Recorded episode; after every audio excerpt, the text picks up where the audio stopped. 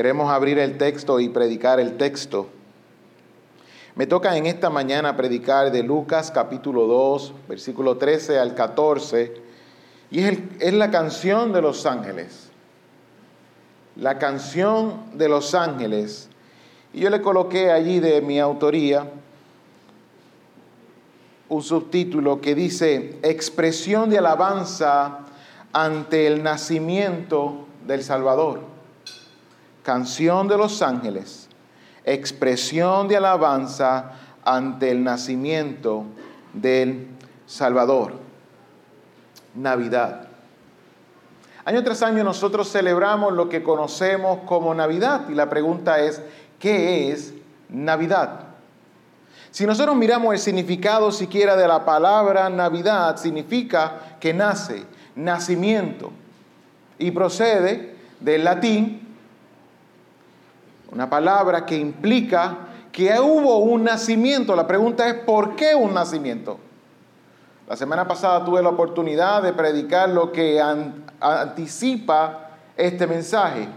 Pastor Luis nos menciona Génesis 3.15. ¿Qué ocurrió en Génesis 3.15? Una promesa y hoy vamos a ver cómo esa promesa se cumple. Sin embargo, yo quiero llamar la atención a ustedes de una manera muy peculiar.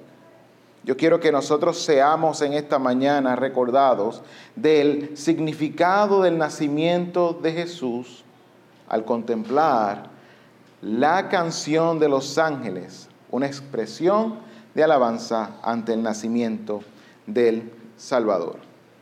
Acompáñeme a Lucas capítulo 2, versículos 13 y 14 para dar lectura a este texto.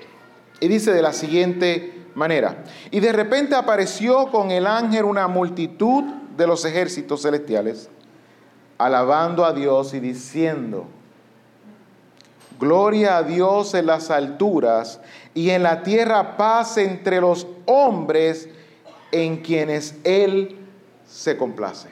Oremos. Padre, aquí estamos delante de tu presencia con nuestros corazones contritos y humillados, reconociendo que solamente tú te llevas toda la gloria en este acto de siquiera intentar comunicar tu mensaje.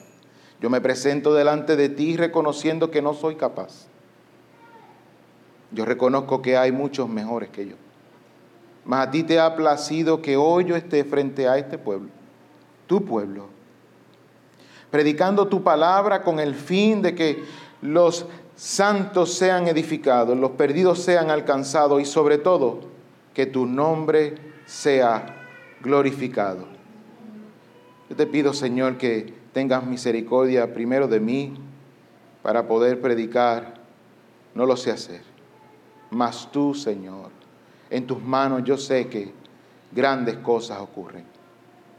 Por otro lado, te pido, Señor, por los corazones que están ahí sentados frente a mí. Sé tú con pasión, con compasión, sobre ellos con amor, ministrándole a su vida. Y que sea tu Espíritu Santo aplicando un mejor mensaje de lo que yo siquiera puedo imaginar, predicar. Te lo pedimos, Padre, en el nombre de Cristo Jesús, Señor nuestro.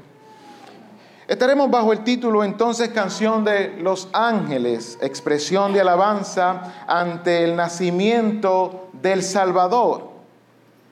Y no quiero que perdamos de vista que queremos recordar el nacimiento de Jesús y este debe producir en nuestras vidas adoración.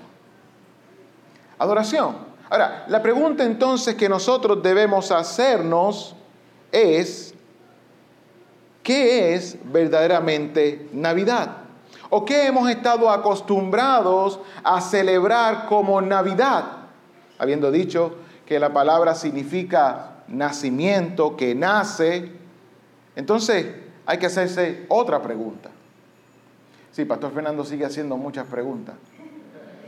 Eh, el oeste incrementa lo que usted ya es. Así que yo los espero a ustedes y si ustedes como yo preguntón, usted se va a hacer más preguntón. Y la pregunta que debemos hacer no es ¿por qué necesito un Salvador? ¿Por qué yo necesito un Salvador?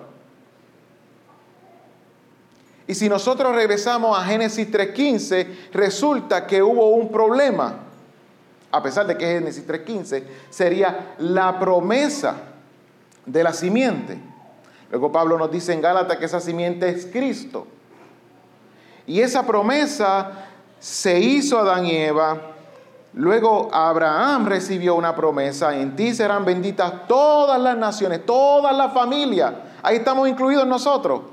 A Isaac se le reafirma esa promesa, a Jacob se le reafirma esa promesa. Y hoy nosotros estamos delante de un cántico de los ángeles que es producido a raíz de esa promesa hecha realidad. Yo quiero que nosotros vayamos al capítulo 2, versículo 1, y que demos un poco de contexto de qué es lo que está ocurriendo aquí. Dice en el versículo 1 en adelante, y aconteció en aquellos días que salió un edicto de César Augusto. Y quiero mencionar que Augusto, al igual que Julio, Julio César, Augusto César, ambos utilizaron un título, Salvador y Benefactor.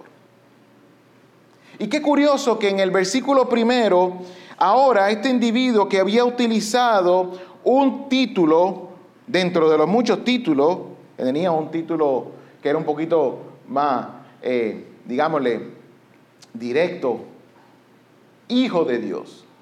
A Julio César se le reconoce, y hago entre comillas, como un Dios. Entonces Augusto César era el hijo de Dios. La situación estaba entonces galdeada. Porque vemos lo que está sucediendo más adelante.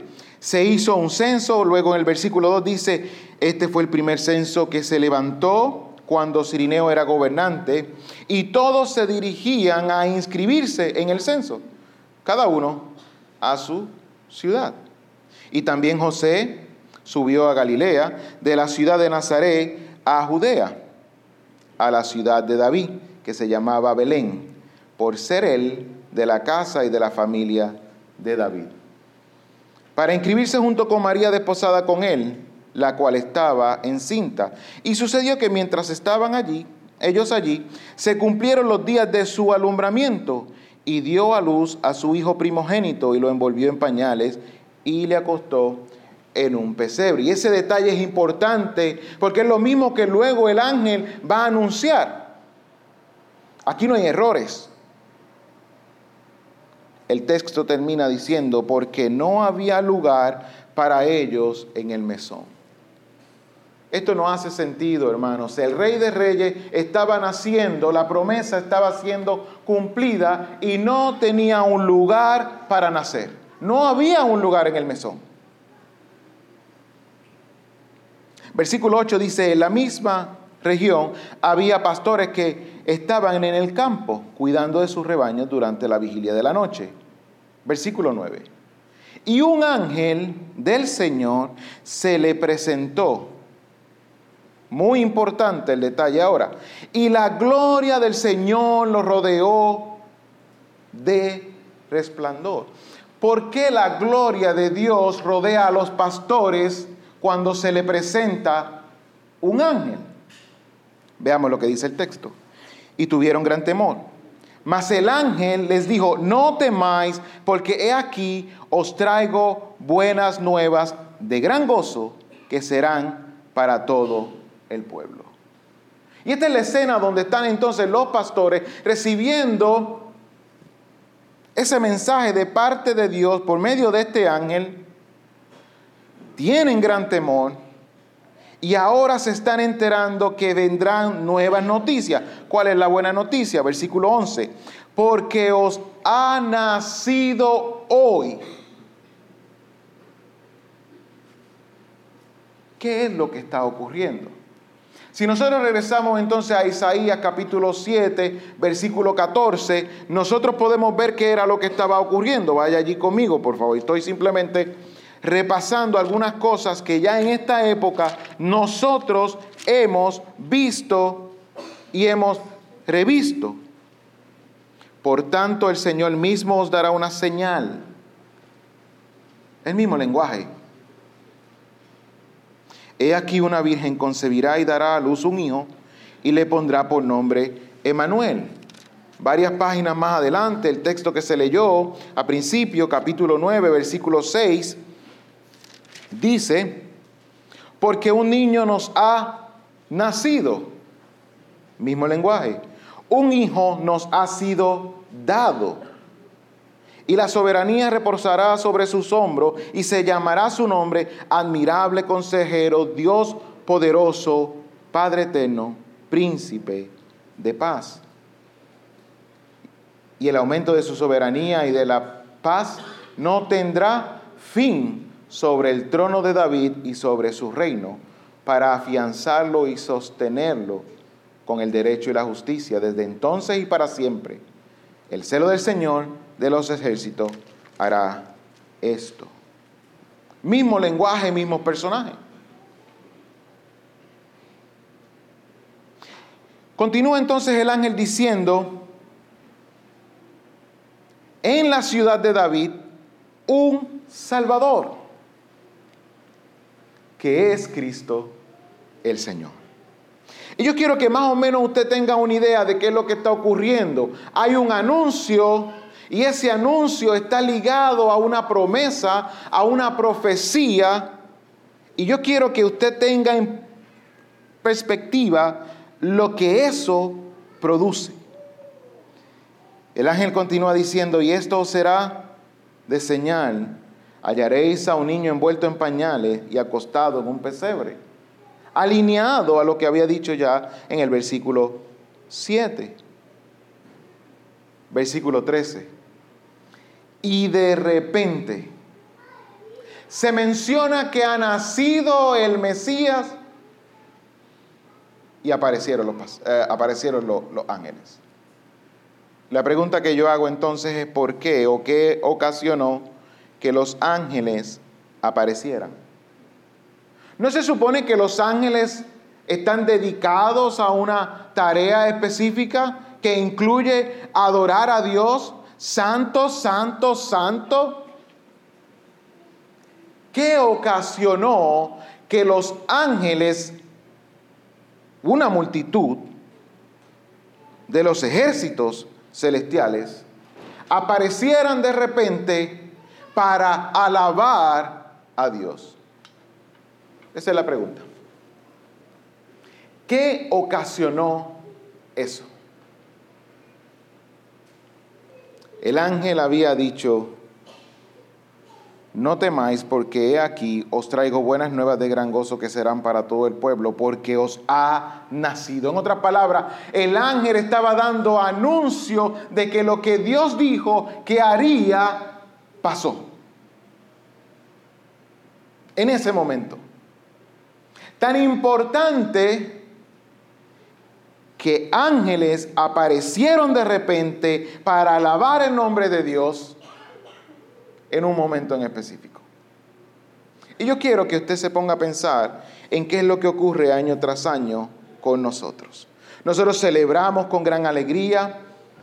Es un tiempo de consumir muchos eh, regalos y adornar y hacer muchísimas cosas. Y aún tomamos tiempo para descansar. Tomamos tiempo para visitar familia. Queremos pasar el tiempo en familia, queremos estar unidos. Y eso es bueno. Sin embargo, nada de eso tendría sentido si lo hacemos perdiendo de perspectiva lo que los ángeles no pasaron de perspectiva. Yo no sé lo que estaban haciendo esos ángeles en ese momento. Lo que yo sé es que de repente aparecieron. Y la pregunta que yo tengo para usted y para mí es, ¿cuándo fue la última vez que nosotros pensamos en Navidad, Natividad, en el nacimiento del Salvador y dejamos de hacer lo que estábamos haciendo? Que dejamos siquiera de pensar para decir, Señor nació. A veces lo decimos y podríamos sonar hasta cierto punto repetitivos, muy académicos. Y se nos hace la pregunta, ¿y quién es Jesús, el Salvador, el Rey de Reyes? y llega a no significar nada porque no ocasiona nada en nuestras vidas. Sin embargo, vemos aquí una multitud de ejércitos de ángeles aparecerse de repente y dice el texto, alabando a Dios. ¿Qué puede ser más importante que alabar a Dios?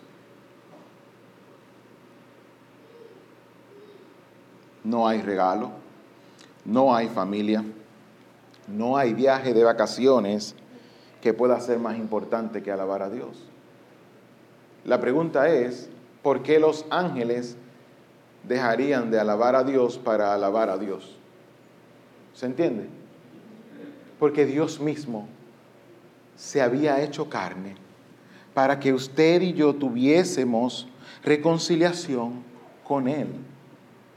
Y cuando nosotros pensamos en Navidad y pensamos en un nacimiento, no podemos pensar en el nacimiento del niñito Jesús y dejarlo como niño. Porque ese niño se hizo hombre, creció en estatura y en sabiduría, fue bautizado, cumplió con toda la ley, cargó con el pecado hacia la cruz, murió y al tercer día resucitó. Está sentado a la diestra del Padre. Pero eso no hubiese ocurrido si no hubiese nacido. Porque si no hubiese nacido no hubiese podido morir y si no hubiese muerto no hubiese podido resucitar. Y eso es lo que nosotros debemos recordar que pasó en ese momento. Pastor, pero es que yo he estudiado y yo sé que no fue en diciembre, que a lo mejor fue en otro mes, no importa cuándo haya ocurrido, lo que importa es que ocurrió.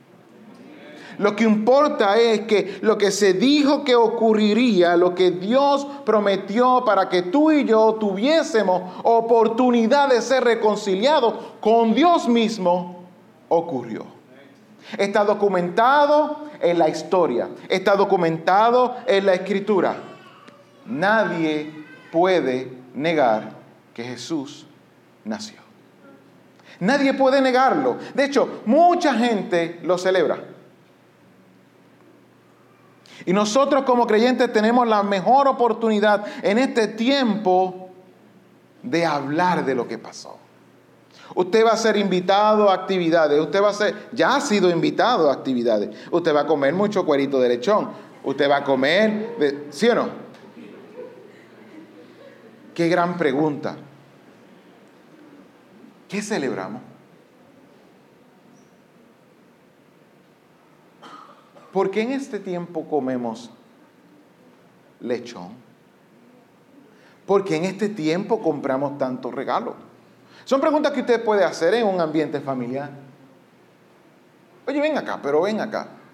Llevamos tantos años haciendo lo mismo. ¿Por qué? Pero ¿cómo que por qué? Somos puertorriqueños. Tenemos contestación para todo. Pero tú no eres cristiano. Jesús nació. Jesús, ¿quién es Jesús? Tú no conoces a Jesús. Yo pensaba que tú estabas metido en la iglesia todo el tiempo. No, lo que quiero es saber qué es lo que nosotros celebramos. Porque todos compramos regalos, y yo me incluyo, compramos regalos, recibimos regalos, hacemos de todo, pero la mayoría de las veces se nos pasa por alto que lo que ocurrió impactó toda la historia. Aún los historiadores, cuando hablan de algo que ocurrió hace mucho tiempo, le colocan antes, no de Augusto César, no del César, antes de Cristo, después de Cristo, creyentes o no creyentes, eso está ahí. La pregunta es, ¿qué pasó? ¿Por qué antes de Cristo? ¿Quién es Cristo? Son preguntas que podemos hacerle a nuestros familiares. Pero tú eres fanático. No, no quiero ser fanático. Lo que pasa es que llevamos mucho tiempo. Yo tengo 38 añitos. ¿Sí? 38 añitos. Lo dice así en diminutivo. Y 38 años. Y me acuerdo a lo mejor de los últimos 33, que todos los años se hace lo mismo. todos los años, no sé si usted está conmigo, pero todos los años se ven adornos de Navidad, se cantan canciones de Navidad, se ven películas de Navidad. Ahora, la pregunta que yo hago, ¿a qué nos apuntan todas esas cosas? No me diga Cristo, no falle ahí. Porque las últimas ocho películas que yo vi de Navidad, porque todas son iguales, ella es amante al trabajo. Él tiene un problema que no se sabe comunicar. Ellos se encuentran en un retiro o en algún lugar, en una tienda de regalos, se conocen, se enamoran y ahora pasan una Navidad tremenda. Toman chocolate caliente, cantan villancicos, se ponen un abrigo que es muy feo. Todos hemos visto ese tipo de películas. Y se nos pasa este tiempo mirando algo que no es Navidad. Y colaboramos con eso. Por eso es que hoy en esta mañana yo quiero que nosotros seamos recordados de que el nacimiento de Jesús debe producir adoración en nosotros. Que nosotros podamos mirar una película con un familiar y decirle, esa, esa película no habla, no es de Navidad. Pero si tú no ves que tiene los lo guindalejos, que tiene todo nieve, pero no se supone que Navidad significa nacimiento, búscalo en el, en el diccionario. ¿Qué significa Navidad? ¿De dónde surge la palabra Navidad? Hmm. Ahora surge la palabra natividad. ¿Por qué ya no se usa natividad? Porque es más fácil llegar a, nacimiento de natividad que de Navidad. Piénselo. Natividad. ¿Qué viene a su mente? Voy a decir un disparate, pero suena a natimiento, ¿no? Es un disparate. Pero uno podría llegar a esa conjetura y decir, suena. Estoy diciendo un disparate, no lo, no lo crea. Estoy diciendo un disparate.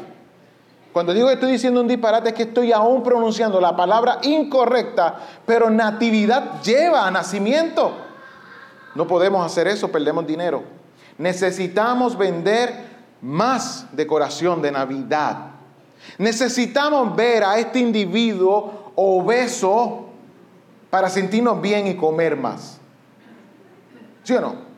Es la realidad. Entonces le decimos a nuestros niños, esta noche viene, viene. Pero yo soy cristiano y digo, no, viene el niñito Jesús. No lo dañe, no haga eso. Fuimos a una tienda y te compramos un regalo. ¿Por qué? Porque en este tiempo tenemos oportunidades de con un regalo llegar a aquellos que no han creído en Cristo. ¿Sabes de qué estoy convencido? De que en este tiempo muchos no hablan de Jesús. Pero ¿cómo así si tú estás en la iglesia siempre? Estás hablando con un familiar. Sí, porque es que hemos perdido el enfoque de lo que es Navidad. De hecho, deberíamos decir natividad. Oye, primo, ¿a qué te suena natividad? No, no, no suena bien. ¿Qué palabra viene a tu mente? Y estoy seguro que de 10 por lo menos 8 van a decir nacimiento. Y si no, lo van a buscar en Google. Y lo bueno que tiene Google es que ya nos está escuchando y muy probablemente ya está sugerido. ¿Sí o no? Es la realidad. ¿Se ha dado cuenta de eso? Pastor, le estoy hablando a una audiencia que está siendo afectada. Ahora, ¿qué nosotros vemos en estos dos textos? Nosotros vemos que el nacimiento de Jesús produjo dos cosas. A simple modo quiero decir que hizo dos cosas. Adoración a los ángeles, versículo 13, y logró la paz entre los hombres. La pregunta ahora que yo hago es, ¿cuándo usted ha ido a una fiesta de Navidad? Se está tocando música típica y quiero que se ubique ahí. Hay arroz con gandules, hay pasteles. Y alguien dice, qué bueno, que nació Jesús y pudo proveer para que entre nosotros haya paz. No. No, eso no se escucha. Lamentablemente, no se escucha.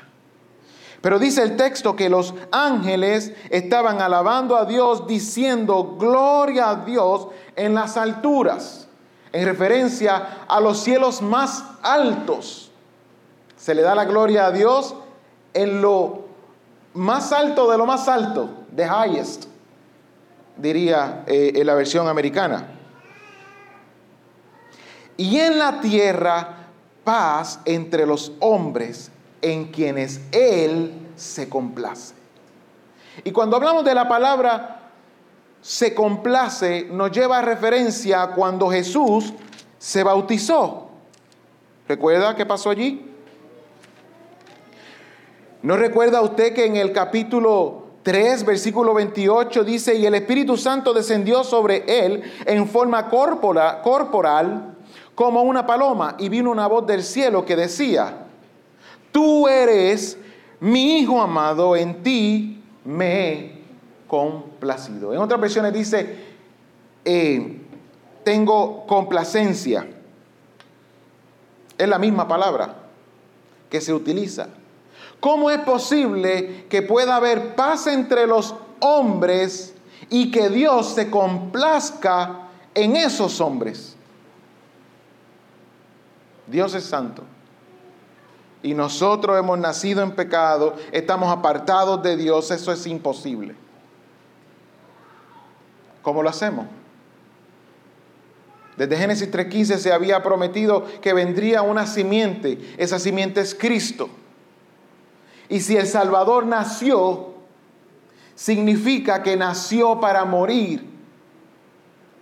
Y si el Salvador murió, no fue para quedarse muerto, fue para resucitar al tercer día y sentarse a la diestra del Padre. Entonces Dios se complace en que el Salvador va a lograr que entre los hombres pueda haber ahora una relación perfecta como lo había antes del pecado. El pecado distorsionó la relación con Dios, la relación con los hombres, entre ellos, y la relación con la creación. Y ahora es en Cristo que esas tres relaciones afectadas por el pecado pueden ser restablecidas. Hermanos, estamos hablando de algo muy grande y se nos pasa la época. Se nos pasa la época porque tenemos a todo el mundo expectante de escuchar algo. Tenemos oportunidad de predicar a Cristo en esta época todos los días. ¿Qué estás haciendo? Te podrá preguntar alguien, ¿no? Estoy pensando en cómo fue posible que el creador del cielo y de la tierra vino a ser un bebé. Y aún siendo bebé, escuché a un teólogo decir que aún en el proceso de estar naciendo de parto, sostenía toda la creación.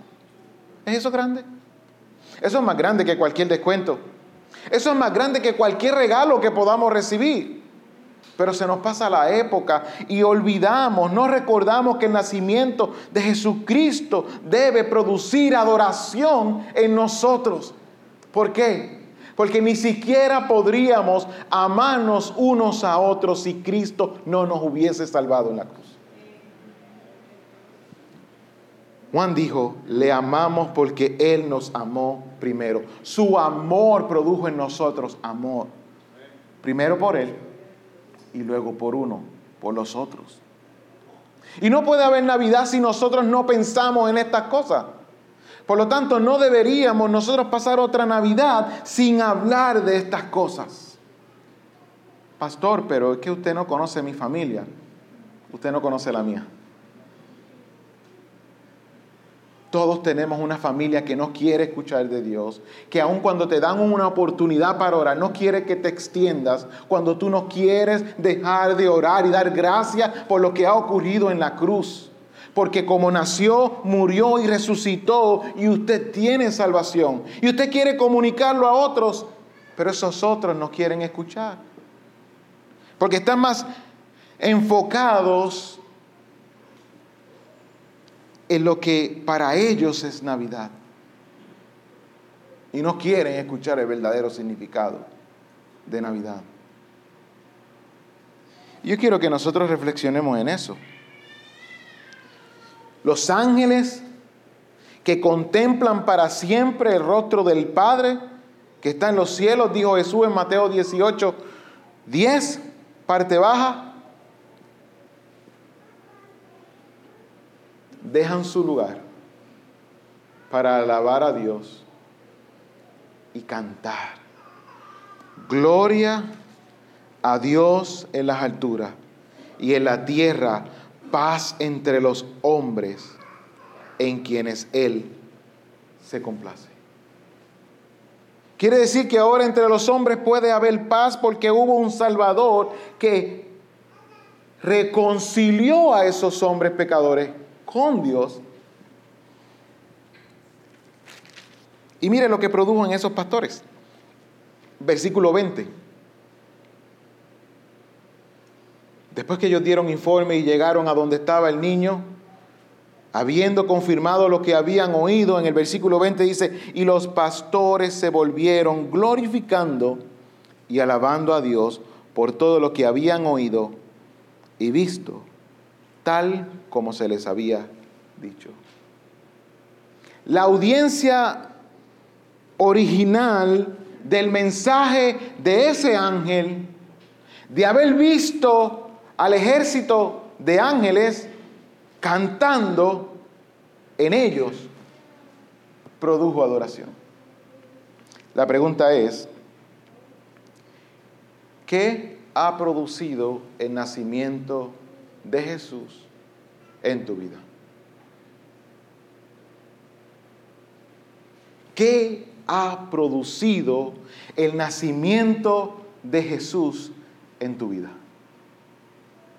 ¿Dónde están tus pensamientos? ¿Dónde están tus recursos? ¿Dónde está tu vida en esta época donde recordamos que el Salvador, que la simiente, que nuestro Señor nació para un día morir?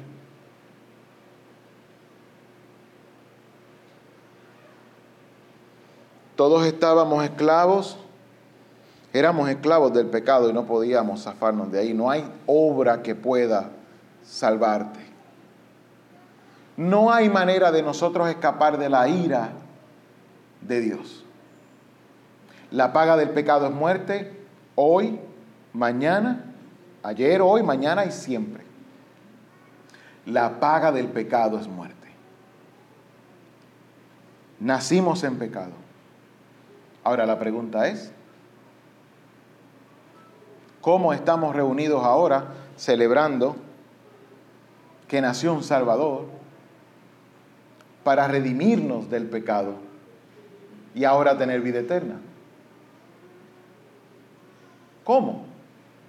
Porque nació, porque un día murió y porque también resucitó, ¿sí o no?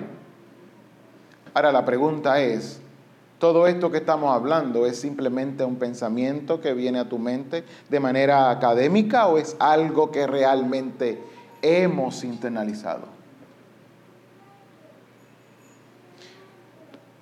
Yo tengo que arrepentirme. Como muchos debemos arrepentirnos. Porque a veces pasa esta época y hacemos cosas y decimos cosas, planificamos cosas sin siquiera pensar en que es una gran oportunidad de dar a conocer a Cristo. Y muchas veces hemos tenido miedo también de utilizar esas oportunidades para evitar que alguien nos llame la atención, entre comillas, y nos diga, estás fuera de lugar. Cuando el mejor lugar es ahora. Y simplemente preguntar, ¿quién es ese niño que nació? ¿Para qué nació? Y dejar que otra persona conteste. Si no trae contestación, entonces proveele la contestación. ¿Sabías que Jesús había nacido un día para morir otro?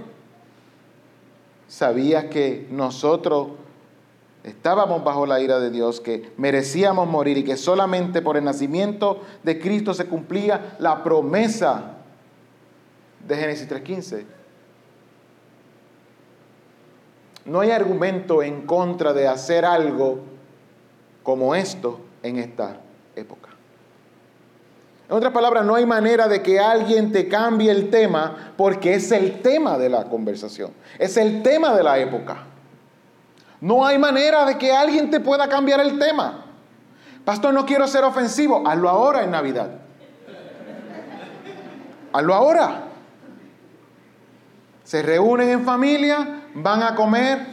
¿Puedo decir unas palabras? Sí, sí, adelante. Y todo el mundo quiere escuchar que un niño nació. Todo el mundo quiere escuchar esa gran historia. Pero hay que hacerle la pregunta. ¿Qué yo le estoy haciendo a usted ahora? ¿Qué ha producido el nacimiento de Jesús en tu vida? Yo quiero que usted piense en eso. Porque a los ángeles, a la multitud de los ejércitos celestiales, produjo adoración. Los ángeles, santo, santo, santo. La pregunta es, ¿los ángeles tienen la misma condición de nosotros de pecado?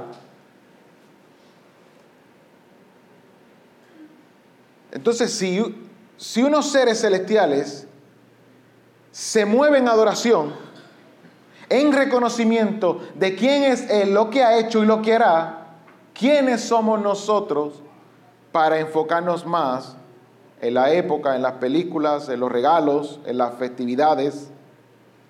O en evitar decir lo que tenemos que decir porque vamos a ofender a hombres pecadores.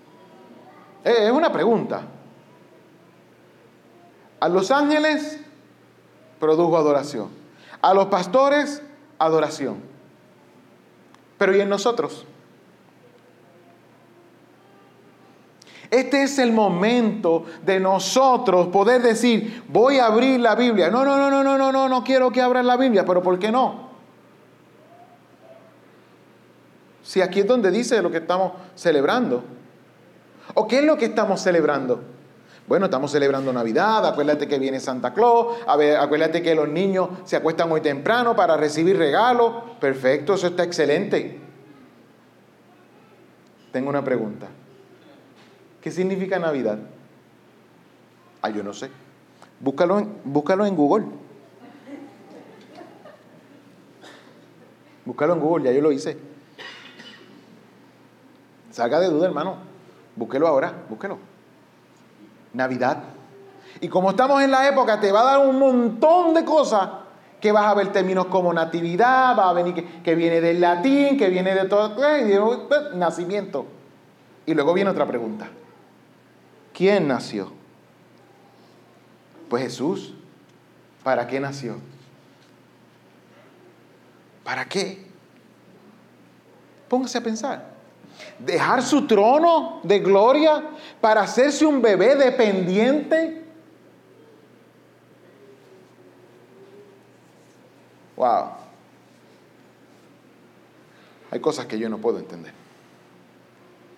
Pero aún así sostener toda la creación, aún siendo bebé. Eso es grande, hermano. Pero la pregunta sigue siendo la misma. ¿Para qué nació? Porque quería saber cómo se siente ser hombre, ser humano, porque quería salir de esa duda.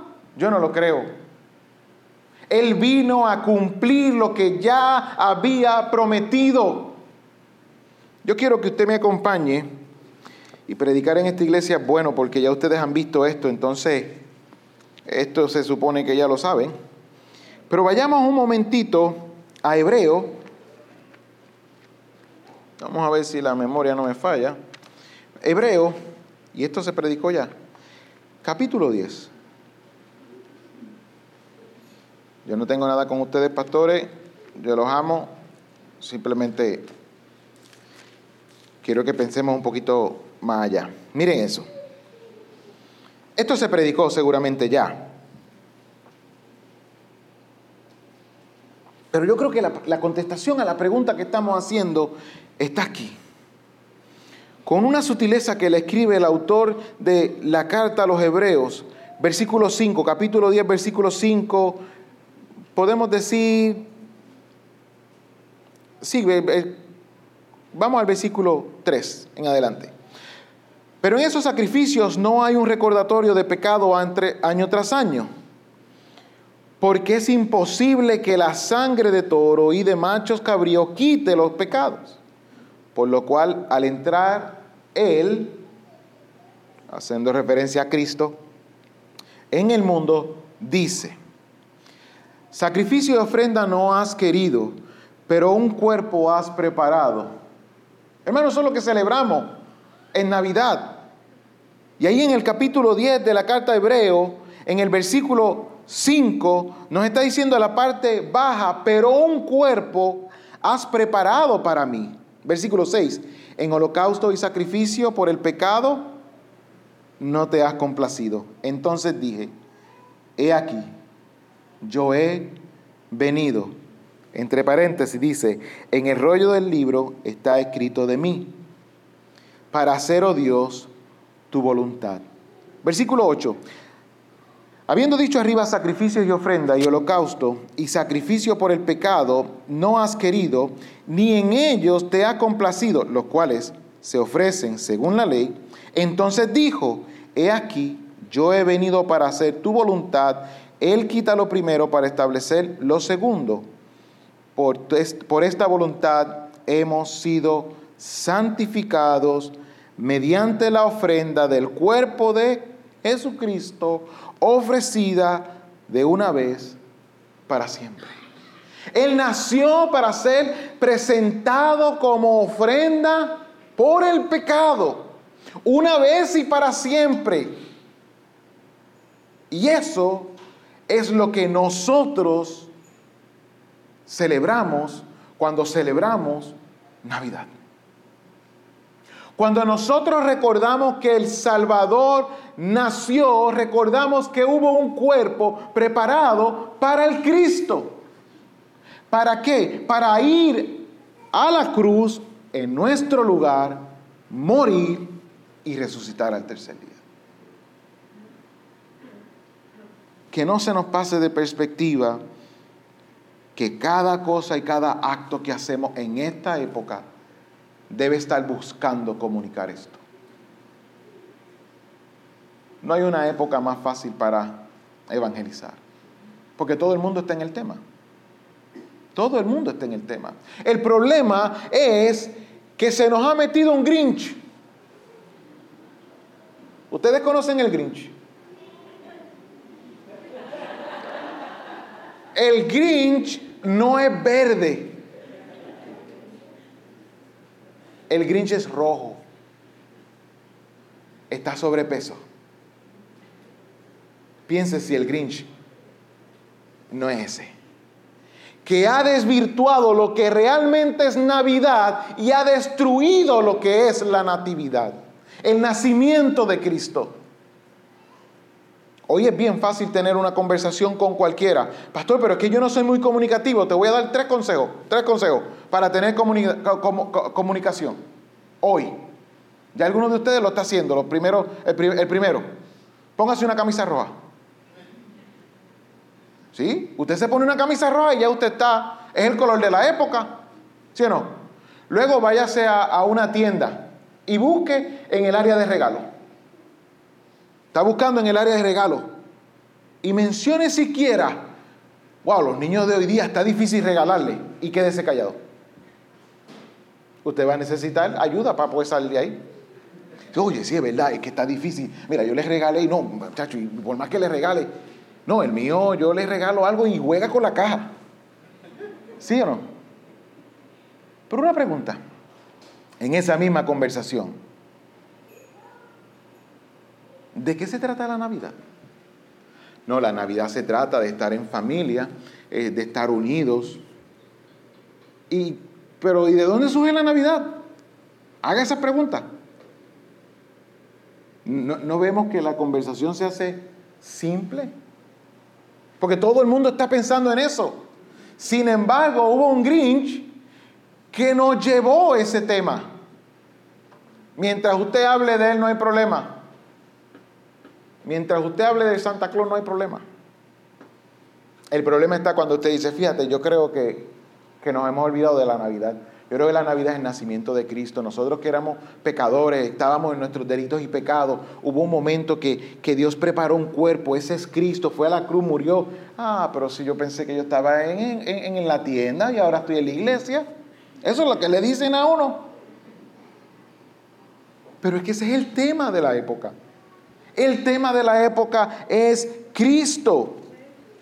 Es Cristo algo de manera que siquiera la mención del cumplimiento de la promesa, es decir, el nacimiento del Salvador, produjo que los ejércitos celestiales aparecieran de repente alabando a Dios. La pregunta es, ¿qué ha producido en usted el nacimiento de Jesucristo? ¿Se refleja lo que ha producido en su vida? Pastor, a mí yo te digo una cosa, que lo que ha producido ha sido paz, ha sido, sí, ¿para dónde vas esta noche? ¿Y cuánto lechón tú vas a comer esta noche? Y mañana, ¿va a ir bajito abajo del árbol a ver si hay algo? Y es lo que nos han enseñado, no está malo, yo no estoy diciendo que estén malos los regalos, yo no estoy diciendo eso utilice el regalo como un medio para comunicar lo que realmente es Navidad, que es Cristo. Porque los ángeles cantaron, gloria a Dios en, los, en las alturas y en la tierra paz entre los hombres en quienes Él se complace. Dios podrá tener una relación restablecida por medio de este que ha nacido, que un día morirá y pagará el precio de sus pecados. Imagínense. Eso cambia toda la escena. Para concluir, año tras año celebramos Navidad. Regalos, fiestas, comida, viaje Todas esas cosas que con anhelo esperamos, pero ¿hemos celebrado Navidad? Es una pregunta de reflexión. ¿Cuántas Navidades hemos celebrado? Yo llegué a Cristo en el 2015. Estamos hablando que han pasado ocho años, va para ahora. Ocho años. De esos años, debo ser honesto, y posiblemente no he celebrado ninguna Navidad como lo estoy sugiriendo. He tenido miedo por compartir a Cristo. He sentido a veces vergüenza o que estoy fuera de lugar. Pero eso no tiene que seguir así. Yo creo que hoy es un buen día para que nosotros nos arrepintamos y decidamos poder hablar de lo que verdaderamente es Navidad.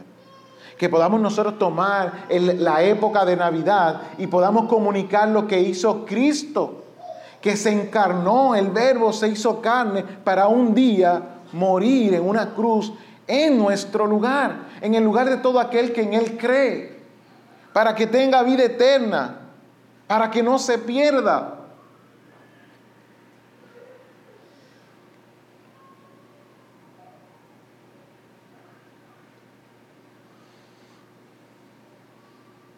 ¿Realmente hemos hecho de esta época una excusa para consumir todas estas cosas sin sentirnos culpables?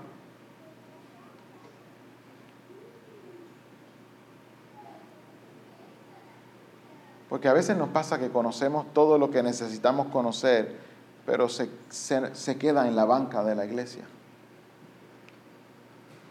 Y, y tendemos a dividir y no debemos dividir. Debemos regresar a la casa o ir a la actividad que tenemos en esta noche o mañana en la mañana y estar comprometidos con comunicar lo que ocurrió. El Cristo nació, el Salvador, el Señor. Hubo un cuerpo preparado para que hubiese uno que caminara el camino que yo no podía caminar. Se hizo carne. Esa es la Navidad. Y claro, esto parece un poquito arcaico o fuera de moda, porque ya estamos acostumbrados más a cómo el mundo celebra la Navidad. Nos hemos acostumbrado a eso. Hoy debemos arrepentirnos por no haber contemplado que la época es más que todas las cosas una oportunidad para comunicar la buena noticia de que el Salvador nació. La simiente esperada. El pastor Luis Gómez mencionó que desde que ocurrió Génesis 3.15 eran genealogía, genealogía, genealogía. ¿Y qué se buscaba? La simiente. Aún Eva pensó que ese primero, o por lo menos declaró de Caín, he adquirido varón por voluntad de Dios. Génesis 4, capítulo 1. Pero no tan solo lo dejó ahí, sino que cuando tuvo a sed, Dios me ha dado otro. Pero hubo un problema. Cada uno de ellos moría. Y eran los años, muchos hijos, muchas hijas, y moría. Muchos hijos, muchas hijas, y moría. Sin esperanza. Sin Dios. Apartado completamente de Dios por causa del pecado. Hasta que la promesa fue cumplida y el Salvador nació para vivir la vida perfecta que no pudimos vivir y morir la muerte que merecíamos morir. Él lo hizo en nuestro lugar y muchas veces no le tomamos en cuenta. Esperamos a Cuaresma para ver la pasión de Cristo y verlo crucificado. Pero no hubiese sido crucificado si no hubiese nacido. No hubiese sido crucificado si no hubiese nacido. Y mis hermanos, yo les exhorto que en esta época nosotros podamos recordar que el nacimiento de Jesucristo debe producir adoración en nosotros por lo que eso significó. Varón perfecto, experimentado en dolores, caminó hacia la cruz, no abrió su boca, sufrió lo que nosotros merecíamos sufrir en nuestro lugar y sin embargo, quiero que vayamos a Lucas, capítulo 23, para que nosotros veamos lo que él dijo ya casi al final de su vida. Capítulo 23 de Lucas, versículo 34. Y Jesús decía, Padre, perdónalos, porque no saben lo que hacen. Él cargó con nuestro pecado, Él no pecó, cargó con nuestro pecado y lo que sale de su boca en una condición complicada y difícil, crucificado, no estaba sentado en aire acondicionado, crucificado, destrozado todo su cuerpo unas palabras completamente llenas de compasión. Padre, una, una oración directa.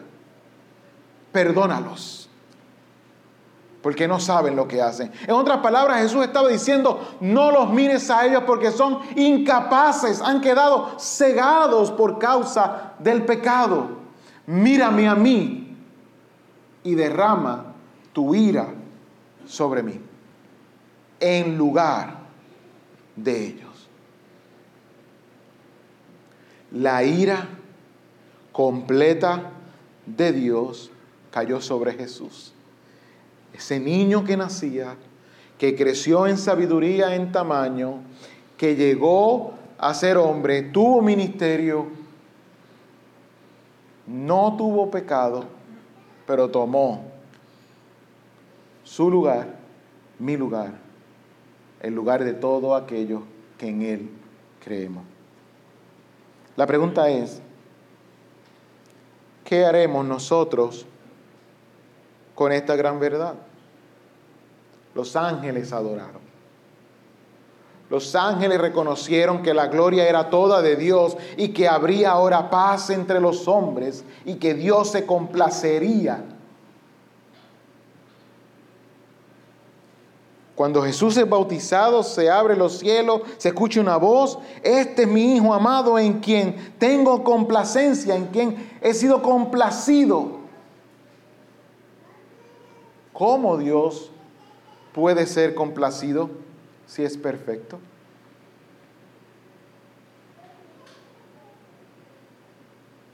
A Dios no le podemos añadir nada ni le podemos quitar nada. Él es perfecto. Entonces, ¿cómo puede complacerse?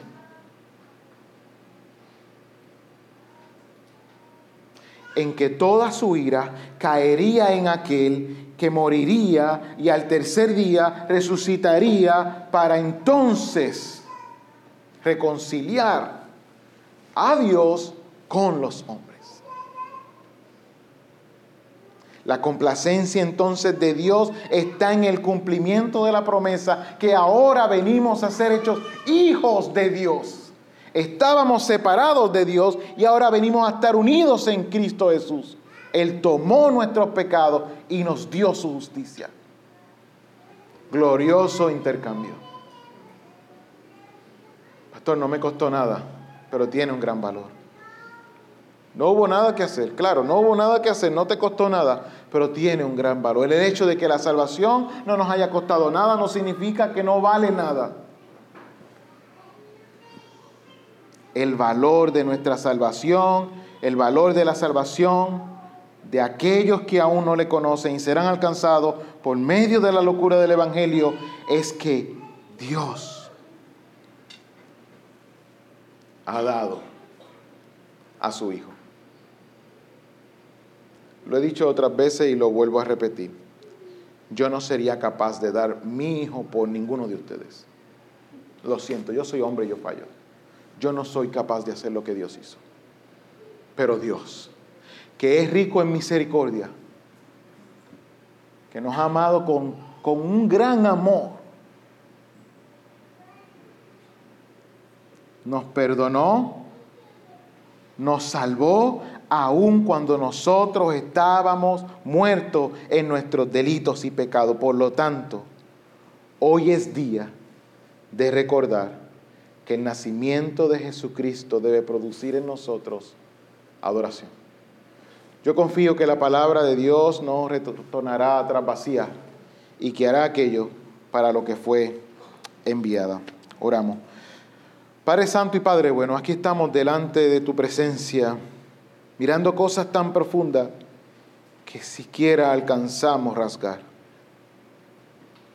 El cántico de los ángeles nos lleva a, a reflexionar en que el verbo se hizo carne, en que hubo un cuerpo preparado para que tomara nuestro lugar, que tomara el lugar de todo aquel que en él cree.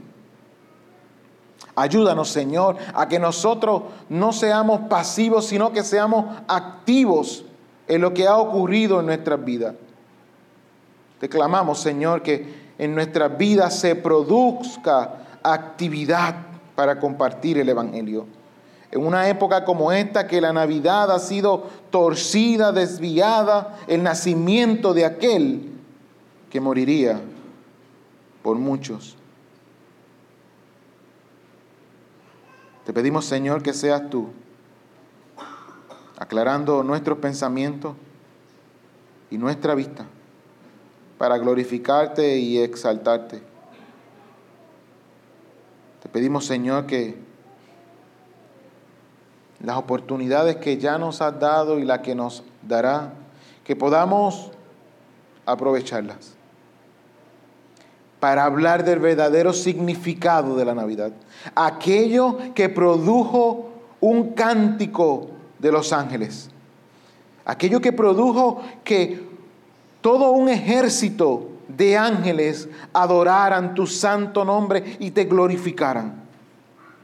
Ayúdanos, Señor, y que se produzca en nosotros adoración y que esta época así sea que compartamos con familiares que no son creyentes o que compartamos siquiera un plato de comida. que podamos apuntar a Cristo, que nosotros podamos compartir lo que ocurrió en un momento de la historia que cambió toda la historia, donde hay un antes y un después. Y Padre, te pedimos perdón por todas las navidades que nosotros hemos pasado sin meditar en estas cosas. Ayúdanos, Señor, a que no tan solo lo digamos con nuestros labios, sino que se vea reflejado en nuestras vidas. Que Cristo se vea reflejado en nuestras vidas. De manera que nosotros podamos hablar de Él, hablar de tu santidad, hablar de nuestro pecado y hablar de lo que Cristo hizo en la cruz, lo que vino a hacer y la razón por la cual nació, que fue para morir en el lugar de todo aquel que en Él cree. Te pedimos, Señor, que seas tú, guiándonos a toda verdad y que aún podamos compartirla en el tiempo que nos queda en esta tierra. Te lo pedimos en Cristo Jesús, Señor nuestro. Amén.